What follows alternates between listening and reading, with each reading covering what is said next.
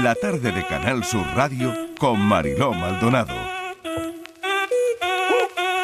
Si el ritmo te lleva a mover la cabeza, ya empezamos como es. Mi música no discrimina a nadie, así que vamos a romper. Toda mi gente se mueve. Mira el ritmo como los tiene. Pues aquí está mi gente más joven a esta hora de la tarde. Son jóvenes, dicen muy bien las cosas y a mí me gusta mucho escucharlos delante de un micrófono. Como por ejemplo a María Cuadrado, que estudia traducción. Todo y nada, nada y todo es su libro. ¿Qué tal María? ¿Cómo estás? Bienvenida. bien, muchas gracias. Bueno, me alegro mucho de que estés por aquí hoy. Y oye, y, me han comentado que le estás dando la poesía también. Sí, eh, a principios de febrero va a salir un libro nuevo con Valparaíso Ediciones, también lo saco, y es de poesía, un poco distinto, pero yo creo que va, que va a gustar. Bueno, eso está bien. Tienes ilusión, estás Muchísima, ilusionada. Muchísimo. Bueno, pues ahora hablaremos de algunas cosas. Andrea Gago también está con nosotros, estudiante de publicidad y relaciones públicas. Andrea, bienvenida, ¿qué tal? ¿Qué tal? Buenas ¿Cómo tardes. estás? Estupendamente y ahora Bien. feliz de estar por aquí. Qué bien. Juanjo Pino también, compañero de redes aquí en la casa en Canal Sur Radio. ¿Qué tal, Juanjo? ¿Cómo estás? Hola Mariló, ¿qué tal? ¿Cómo va ¿Bien? todo? Todo bien. Te tengo que preguntar yo a ti, ¿cómo va todo? Ah, bien, bien. Aquí estoy, que ha venido un amigo a visitar la radio y aquí estamos los dos. Ah, muy bien. ¿Y qué tal? ¿Le ha sorprendido la radio? Sí, ¿Le ha sí, gustado? estado, ha estado con el Yuyu y se lo ha pasado bastante bien. Se lo ha pasado muy... Hombre, con Yuyu como para no pasárselo bien, ¿eh? Y que lo diga. Bueno, eh, y también está con nosotros Nuria Fábregas.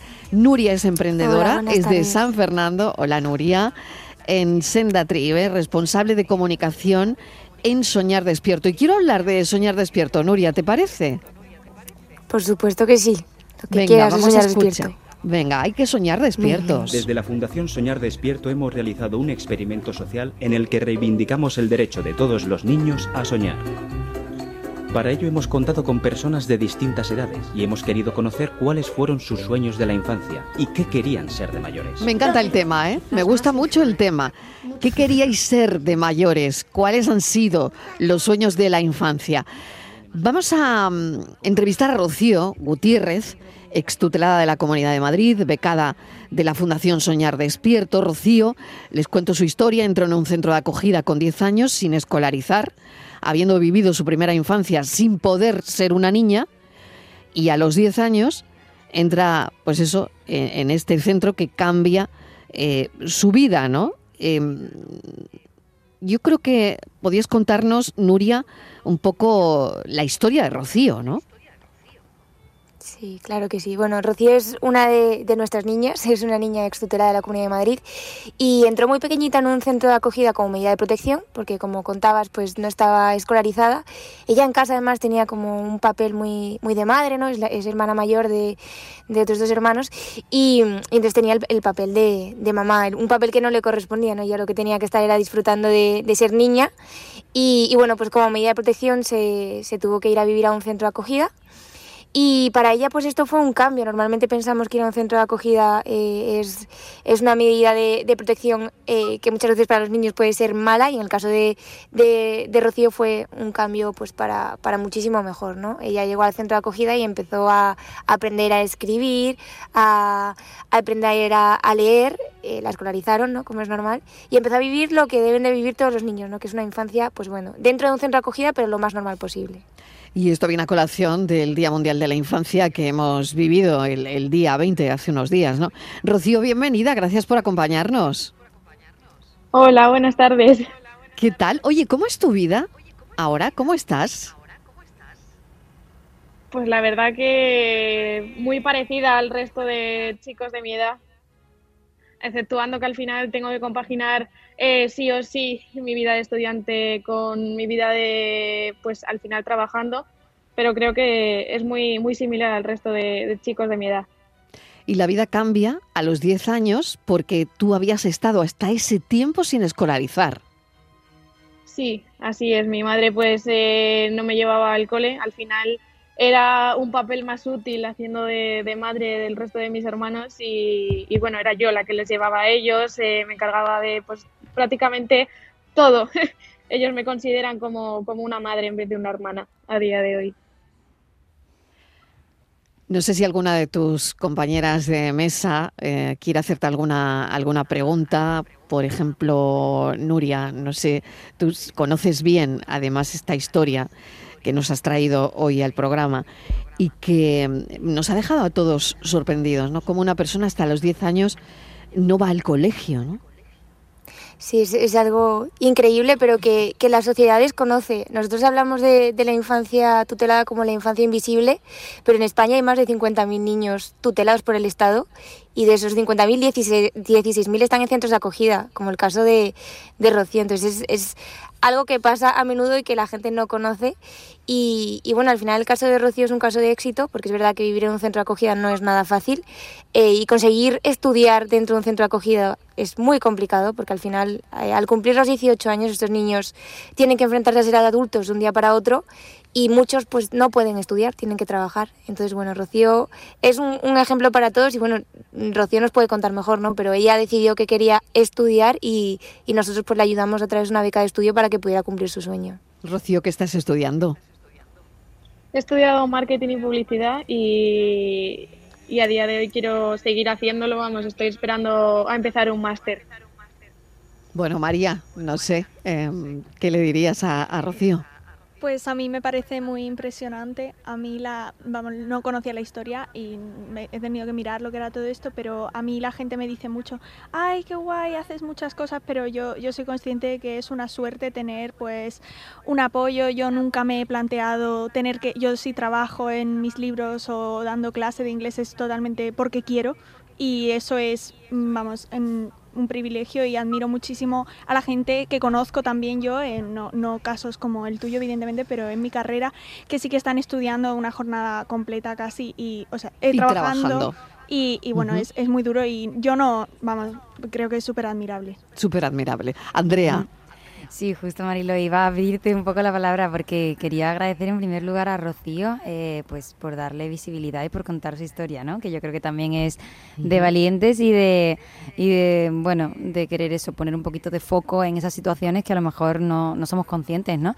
-huh. y, y, y, no sé, me, me, llamaba la atención todo el rato eh, cuando está ella contando su historia, eh, lo fácil que puede ser eh, para otros niños que hemos estado como muy habituados a pues el estudio, luego eh, la formación más avanzada, luego la universidad si es que decides ir por ahí eh, y la fuerza de voluntad creo que y lo claro que lo tienes que tener el hecho de oye voy a estudiar, ¿no? Cuando no has tenido a lo mejor esa bueno pues esa, ese camino ya marcado. Entonces me asombra y me llama la atención hacia, hacia bien, claramente. Uh -huh. No sé si Juanjo quiere comentarle algo. Sí, yo decir que la verdad es una... ¿Cómo decirlo? ¿Cómo expresarlo? No, es que me he quedado un poco impresionado. sí, decir sí. que me parece una historia muy interesante y la verdad es que, como habéis mencionado todas, es algo bastante más común de lo que nosotros creemos. O sea, realmente cada vez hay más situación de pobreza y más familias en estos, en estos estratos que sufren estas condiciones y no pueden tener una educación para sus hijos, tener una circunstancia en el, en el que los hijos puedan ir al colegio ¿no? y tener estas posibilidades. ¿no? Entonces me alegro de que existan estos programas y estas oportunidades para personas así que puedan desarrollar, por así decirlo, lo que ellos quieren hacer o lo que ellos quieren trabajar y de paso pues poder compaginarlo con su vida y, y poder llevarlo todo adelante, ¿no? Rocío, no sé si quieres añadir alguna cosa más. Pues al final, muchas gracias a todos, la verdad. Y, y creo que el camino empieza cuando empezamos a visibilizar que, que, que, esto ocurre, que puede ser nuestro compañero de clase, porque a mí me pasaba que cuando me preguntaban que por qué no tenía la firma de mis padres en algún documento escolar y era como, no, mira, yo vivo en un centro, eh, mi vida ahora es así, entonces la gente se asusta y no entiende y muchas veces eh, se considera que un niño en centro de acogida es un, un, un, niño delincuente, un niño que pues que no, no quiere un futuro. Y todo lo contrario, al final hay que visibilizar a eso y visibilizar eh, que fundaciones como estas necesitan el apoyo para que puedan seguir adelante y, y, que puedan seguir ayudando a más niños como yo. Rocía Gutiérrez, muchísimas gracias por habernos contado tu historia. Eh, mucha suerte. Muchísimas gracias. Vamos con otra historia que también quiero comentar con vosotros por, por el día que es y, estamos en vísperas del Día Internacional de la Erradicación de la Violencia contra la Mujer. Raquel Orantes, la hija de Ana Orantes, eh, Ana Orantes fue asesinada por su exmarido hace 26 años, ha leído en Granada un manifiesto y ha pedido más recursos, pero nos ha dejado sin palabras. Vamos a oírla, a Raquel Orantes. Cuando se cumplieron 25 años de tu ausencia, acudí a homenajearte junto a Rafa a un programa y al terminar de maquillarme y rubia como iba, como a ti te gustaba, no pude por menos que mirarme un espejo y exclamar, joder, cómo me parezco a mi madre. Y qué orgullosa me sentí y qué orgullosa me siento. Te puedo contar que pasan los años, pero que cada vez te siento más presente y que la añoranza en ocasiones me acongoja y necesito respirar muy fuerte. Me resulta imposible no pensarte cada día y no nombrarte, y te prometo que mientras viva no dejaré que tu memoria muera. Eres y serás lo más grande de mi vida, pasen los años que pasen, y aunque la herida duela tanto que en ocasiones no pueda respirar. Hoy vuelves a hacer historia en tu Granada, cerca de tu calle Elvira. Hoy todos y todas leemos este manifiesto con la firme convicción que con voluntad política y voluntad social lograremos erradicar esta violencia sistémica que es la violencia machista. Por todas las Ana Orantes del mundo, ni una más. Esta es la carta, esos son los aplausos para Raquel Orantes.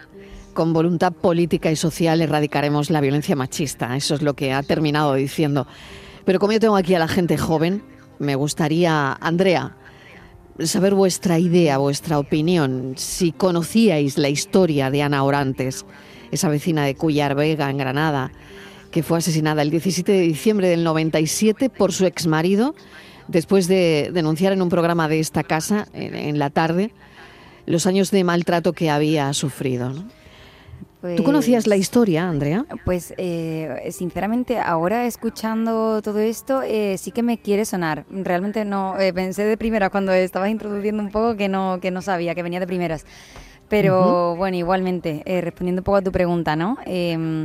Pues yo mm, me ha gustado mucho eso que decías sobre, bueno, ese eco en la sociedad, ¿no? Eh, la importancia y la relevancia de la sociedad. Y es que siempre pienso que en situaciones, en, o sea, eh, siempre pensamos que es algo extraordinario y es más ordinario de lo que parece.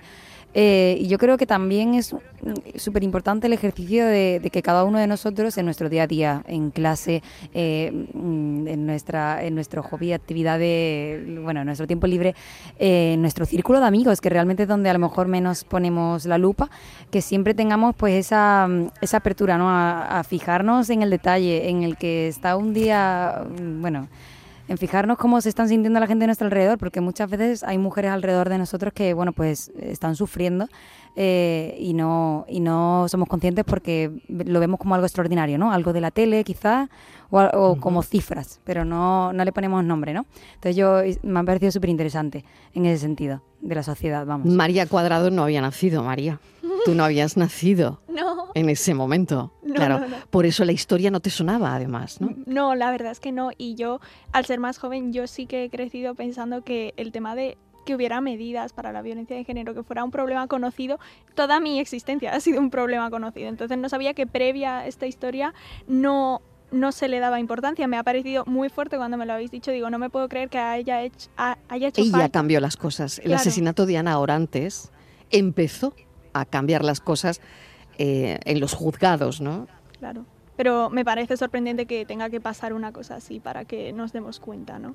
Pero bueno, yo creo que ahora lo importante también es el ejemplo. Yo creo que la clave de reducir problemas de este tipo está en la educación, en lo que la gente aprende de pequeño y no en el colegio, sino ya en los ejemplos. Creo que está muy naturalizado ciertos comportamientos bastante tóxicos y bastante malos en las parejas, en libros, eh, series, películas, canciones y es como, no, esto es ficción y no pasa nada, pero la ficción muchas veces veces es un espejo de la realidad y la realidad es un espejo de la ficción. Lo mismo me lo estoy llevando a mi terreno por, por a lo que me dedico, ¿no? Pero yo veo muy importante que eh, las cosas empiecen por, por el ejemplo y no naturalizar en la ficción cosas que, que no deben ser naturales. Juanjo, ¿qué te parece a ti? ¿Tú conocías la historia de Ana Orantes? Pues la verdad es que no en sí de haberla escuchado, pero sí he visto, cuando he estado aquí trabajando con temas de archivo de la casa, sí he visto eh, referencias a ella en, algunos, en algunos CDs y cassettes.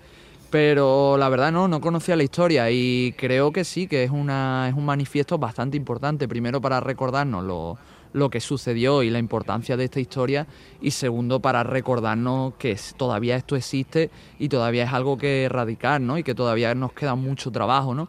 No tanto a lo mejor con la gente un poco más mayor, un poco más de mi edad, que ya es, muy consciente de esto, sino con la gente más joven, que gracias al poder este de la tecnología y de las redes está empezando a ver el, el tema de la violencia de una manera muy diferente a, a nosotros, ¿no? Te remito un poco a la entrevista que tuvimos ayer, precisamente en la tarde, con la presidenta del Instituto Andaluz de la Mujer, que también lo comentamos. que la tuvimos aquí ayer. Así que... claro, claro, claro. Viendo eso, pues me he acordado y digo, mira, pues lo cuento porque me parece interesante y creo que es algo que hay que recordar y que tener en cuenta. Y más esto porque es al final algo que no, que no termina, que han pasado mm, no sé cuántos años, 23, 24, y es algo que todavía sigue fresco en nuestros días. Nuria, ¿tú conocías la historia? Sí, la verdad es que yo por desgracia conocía la historia y, es verdad que además me marcó muchísimo, eh, pues porque yo era muy pequeña cuando esto pasó, pero era consciente de lo que estaba pasando. Y, bueno, creo que, fue un antes y un después, eh, pero que sigue haciendo mucha falta la, visibilización, eh, el no reír ciertas gracias, el no aceptar ciertos comentarios, porque yo creo que la, la, violencia empieza en, lo más básico, en el día a día, en, lo que vivimos eh, en el día a día, en lo que aceptamos en el día a día y que no debemos aceptar también. Entonces, bueno, creo que queda mucho por hacer, que se ha avanzado, pero que queda muchísimo por hacer. A mí me preocupaba el observatorio que precisamente lo comentaba ayer, ¿no? Con la directora del Instituto de la Mujer, el observatorio de juventud de, juventud de, Reina Sofía, donde bueno no, no no parece que mm, estéis... Mm, hay un porcentaje de, jóvenes con relaciones muy tóxicas y bueno, que parece que esto es algo que proviene de lo ideológico, ¿no? No sé cómo lo veis, cómo, cómo lo enfocáis vosotros. A ver, Andrea. Eh, pues eh, bueno, realmente no entendí muy bien. Es como eh, renegar, ¿no? Renegar de la violencia mm, de género. Sí, sí, sí, la mm. verdad es que, bueno, mm, eh, creo que eso hace flaco favor, la verdad, al ir reivindicando ciertos, pues como decía mis compañeros, que se empieza desde lo básico, ¿no? Y luego llegan a cosas realmente espantosas, ¿no? Entonces 23, tengo aquí el dato, 23 que no lo ponía en pie porque no, no lo tenía en la cabeza, pero me acaba de, lo acabo de ver, 23% de chicos jóvenes que creen que la violencia de género no existe o que es un invento ideológico. ¿no? Estos mm. son los datos del Barómetro Juventud y Género, elaborado por el Centro Reina Sofía de Faz Juventud. Y, y, bueno, 87% de chicos y chicas jóvenes dicen, 87%, ¿eh? reconocer alguna situación de violencia de hombres contra mujeres en su entorno cercano. Ya, es que, eh, como te decía, eh, creo que, que, viene un poco de mm, el problema de como no reconocemos ciertos comportamientos, no, no le ponemos nombre. Eh, y si no le ponemos nombre, no nunca atacamos el problema por ninguno de, de las perspectivas. Entonces, bueno, tanto que se normaliza en el lenguaje, es que, como decía, mm, bueno, lo comentaba mis compañeros, pero se empieza desde tan básico que es fácil que se integre nuestro día a día y pase desapercibido. Eh, y sí, la verdad es que ahora que dices la cifra es, un tanto preocupante, sobre todo por, por, el, por el factor de que son personas jóvenes, que precisamente creo que tienen riendas como para poder un poco reivindicar según qué situaciones. Bueno, pues mañana es un día importante y quería hablarlo con, con vosotros y sobre todo me quedo como, bueno, por lo menos hemos conseguido que cuatro personas jóvenes, muy jóvenes, como vosotros hayan conocido hoy ese manifiesto de Raquel Orantes y, el caso de su madre y el caso de, Ana Orantes. ¿no? Em, vamos a los alumbrados, ¿os parece? Eh, fin de semana de alumbrados. ¿Vais alguno? El de Jerez fue el primero, eh, esos puntos de luz que, iluminan la Navidad, que van a iluminar la Navidad. El Jerez se, se inauguró ayer, en Málaga hoy, en Huelva hoy también, en Cádiz hoy, en Córdoba, va a ser el viernes, en Granada el primer fin de semana de diciembre, en Almería el viernes 1 de diciembre, Jaén el sábado, Sevilla el sábado 2 de diciembre. En fin, bueno, que esto está ya prácticamente. ¿Os gusta? Sí, hombre, a quien no le gusta la, Navidad, a mí me encanta sobre todo que empieza pronto, empiezan las luces y ya empiezas a comprar los adornos. A mí es que la Navidad en mi casa es muy importante. Además, de hecho, este año queremos, mi abuela tiene 90 años y lleva sin ir al centro de Málaga un montón. Nosotros somos de, de Fuengirola. Entonces, mi madre y yo tenemos pendiente, ella está malita y tal, llevarla a ver las luces de, de o sea que hay una misión especial este año, este María. Año, ¿eh? Sí. Hay misión. Bueno, Juanjo, ¿Te gustan las luces? Eh, el alumbrado en Navidad. Depende, la, la verdad es que antiguamente cuando estaba, cuando vivía en Huelva no me parecía tan sorprendente, pero ahora que, que no estoy allí lo echo de menos, o sea, de la reunión, la reunión con mis amigos de ir todos a ver alumbrado. Cosas que pasan, Juanjo. Claro. Íbamos todos a Gran Vía a ver alumbrado y cada uno comentaba una cosa, lo pasábamos súper bien. Y bueno, y me acuerdo de mi madre montando la Navidad a finales de noviembre, que, le tiene que quedar nada, ¿sabes? Así que ahí la estará montando. Qué bueno, Nuria. ¿Y tú en tu caso? A mí me encanta. O sea, a mí la, la, Navidad al final me recuerda a la infancia, a familia y a estar todos juntos. O sea que me encanta el alumbrado y me encantan las tradiciones de Navidad, la verdad. Andrea, cierras tú, venga. Nada, yo estoy deseando el alumbrado de aquí, por Sevilla, eh, y sacar unas buenas castañas ahí en la calle que no me puede apetecer más. que parece que han bajado un poquito las temperaturas, ¿eh? sí, se Bueno, que parece que, bueno, empiezan, empiezan a acompañar las temperaturas. María Cuadrado, muchísimas gracias, un beso enorme, gracias por venir. Andrea Gago, Nuria Fábregas, Juan Jopino, gracias. Disfrutad mucho este fin de semana. Igualmente. Adiós. Hasta luego.